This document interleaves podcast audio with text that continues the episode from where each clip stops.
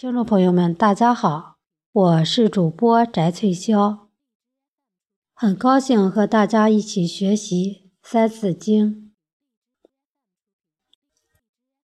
曰：水火木金土，此五行本乎数。曰：仁义礼智信，此五常。不容紊。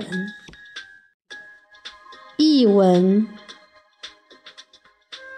古人认为，天地间的阴阳二气化生五行，金、木、水、火、土相生相克，而这五行贯穿于世间万事万物之中，天下的自然之理都由此衍生。人。义、礼、智、信，称为五常，它是做人的五条准则，绝不允许紊乱。下边给大家读一篇故事：守信读义。东汉南阳人朱辉，在年轻求学的时候，以高尚的人格和乐于助人的品质，深受老师和学友们的赏识。朱辉有一个同窗，叫做陈一，他们经常在一起谈诗论文、饮酒赏花，彼此间结下了深厚的友谊。后来，陈一不幸早逝，留下一父子陈友，陈家的生活十分困窘。朱辉不仅在经济上经常资助陈家。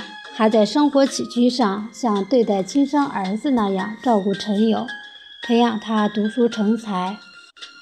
后来，南阳太守听闻朱辉的人品极佳，有意提携朱辉的儿子朱协到府中任职。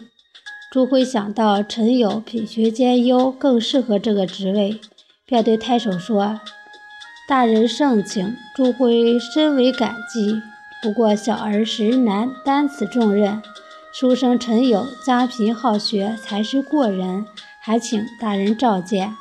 太守见朱辉为先是举，深为钦佩，就召见了陈友。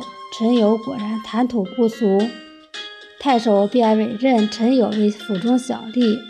陈友勤奋努力，廉洁奉公，深得太守赏识。朱辉殷勤照顾、提携网友之子一事传开后，人们都赞扬朱辉是个守信笃义的人。